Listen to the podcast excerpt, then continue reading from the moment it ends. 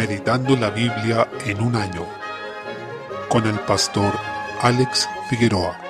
Día 9, mes 4. Deuteronomio capítulo 33. Previo a su muerte, Moisés bendice a las doce tribus de Israel. En esto actuó como un verdadero padre, como patriarca y profeta sobre su pueblo, ya que nos recuerda las bendiciones pronunciadas por Noé, Isaac y Jacob sobre sus hijos antes de morir. Pero mientras Jacob bendijo a sus hijos que darían origen a todas estas tribus, Moisés lo hizo con las tribus ya conformadas y multiplicadas, a punto de entrar en la tierra prometida. El versículo 3 nos menciona que el Señor aún amó a su pueblo, todos los consagrados a él estaban en su mano, lo que nos ilustra una imagen maravillosa del cuidado y el amor de Dios. Nos recuerda también las palabras de Jesús, en cuanto que las ovejas están en la mano del Padre y de allí nadie las puede arrebatar, en Juan 10:29. Como consecuencia de esto, el pueblo siguió los pasos del Señor y recibieron su dirección. Desde el versículo 8 tenemos la bendición en particular a cada tribu, donde destaca a Leví, recordando que obedeció el pacto en el episodio del becerro de oro, honrando al Señor por sobre sus propios vínculos familiares. También se destaca a José, quien es llamado primogénito o príncipe entre sus hermanos, y se le bendice de una manera más específica. Es interesante que se omita la tribu de Simeón, ignoramos la causa de eso, pero el Señor no la menciona. Desde el versículo 26, por último, se añade que nuestro Dios es único. Nuevamente se ocupa este término Jesurún en el versículo 26, que es una forma cariñosa de referirse a Israel. El Señor afirma que Él cabalga sobre los cielos para ayudar a su pueblo. Es maravilloso que también el Señor es llamado nuestro ayudador, siendo Él el Señor de todo. Él es quien nos socorre y también es nuestro refugio. Esto es una razón para alabarlo todos los días de nuestra vida, pues siendo pecadores podemos encontrar en Él nuestra protección y salvación, y por tanto nada puede perturbarnos ni conmovernos definitivamente. El pueblo de Dios habitará confiado y es hecho único mediante su gracia, al rescatarlo y al hacerlo su pueblo especial que está bajo su cuidado y misericordia, reflejando su carácter en ellos. En consecuencia debemos dar gracias al Señor, porque esto se cumple en la iglesia plenamente por estar en Cristo. Gracias a Él somos un pueblo único y santo para Dios. Salmo 78. Desde el versículo 65, el Señor escogió a la tribu de Judá de entre las doce tribus. Cada vez se nos va especificando más de dónde vendrá la simiente de la mujer, que se anuncia desde Génesis 3.15, y así la tribu de Judá fue designada para que a través de ella viniera el Mesías prometido. Podemos notar cómo el amor de Dios es soberano. El Señor escoge a quién amar y a quién desechar, sabiendo en esto que si hemos sido salvos, ha sido únicamente por gracia de Dios, pero si somos condenados es debido a nuestra propia maldad. Efraín representa a las tribus del norte al ser la más importante y numerosa, y Judá representa a las tribus del sur,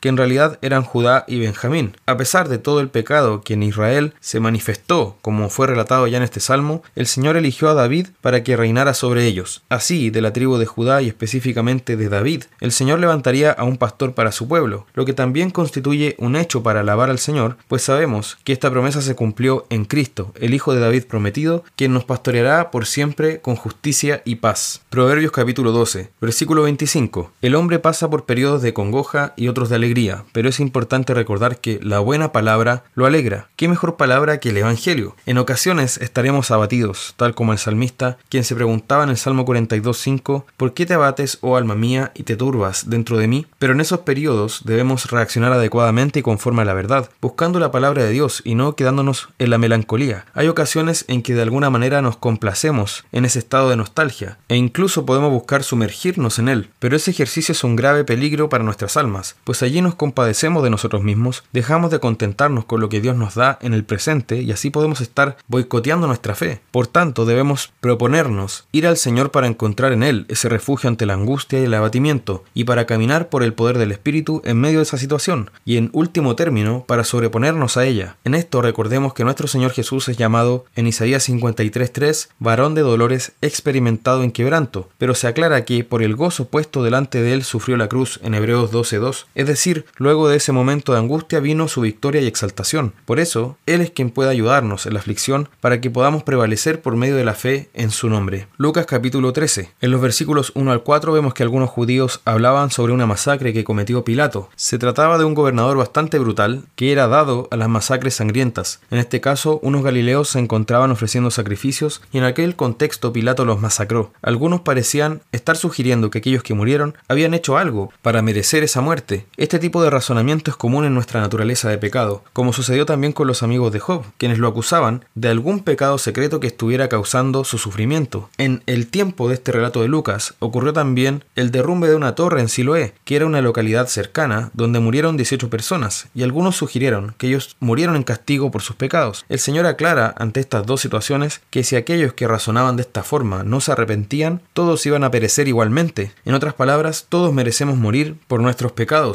sin excepción. El Señor les mostró la urgencia del arrepentimiento y con ello nos previene de juzgar apresuradamente, llamándonos a ser cuidadosos en eso. Nos exhorta con fuerza a arrepentirnos de nuestros pecados porque el corazón no arrepentido va directo a la muerte. Desde el versículo 6 también se nos muestra la misericordia de Jesús, porque se compara al Israel nacional con la higuera estéril. Tal como dice la Escritura, Jesús a lo suyo vino y los suyos no le recibieron en Juan 1.11. El Mesías no encontró fruto en su visita a su pueblo. Podemos observar una especie de diálogo entre el Padre y Jesús, donde este último pide un año más para encontrar fruto en esta higuera, pero también advierte que si no da fruto la cortará. Esto mismo fue lo que ocurrió en el año 70 debido a la incredulidad y rebelión de este pueblo, cuando, como ya hemos señalado, Jerusalén fue destruida y su templo fue derribado, siendo este el juicio de cortar esta higuera que no dio frutos. Desde el versículo 10, a continuación se nos muestra la dureza de corazón de los judíos ante las señales de Jesús. Él sanó a una mujer que había estado 18 años endemoniada con un espíritu de enfermedad. Andaba encorvada, no se podía enderezar, lo que es realmente muchísimo tiempo, ya que gran parte de la población en ese entonces ni siquiera llegaba a los 18 años, mientras que ella llevaba todo ese tiempo en esa condición. El Señor la sanó liberándola de esta enfermedad, puso su mano sobre ella y se enderezó, glorificando luego a Dios. Esto es un testimonio hermoso de la gracia del Señor en una persona. Cuando alguien glorifica a Dios es porque ha ocurrido una obra milagrosa en su corazón, ya que desde nuestro ser, bajo el pecado no brota alabanza, sino rebelión. Sin embargo, el principal de la sinagoga, que estaba encargado de la enseñanza y de la exhortación de la palabra, en vez de alegrarse por esto, considerando la gran maravilla que era la liberación de esta mujer, luego de 18 años enferma, se molestó porque Jesús la sanó en un día de reposo, pensando que con ello estaba desobedeciendo la ley, pero en realidad no lo hacía, ya que el día de reposo no era un día para permanecer inactivo, sino para hacer el bien. Jesús destaca también que la mujer que fue sanada era una hija de Abraham, es decir, heredera de las promesas, así que ellos debían alegrarse de que esa bendición prometida a Abraham estuviera llegando en Cristo,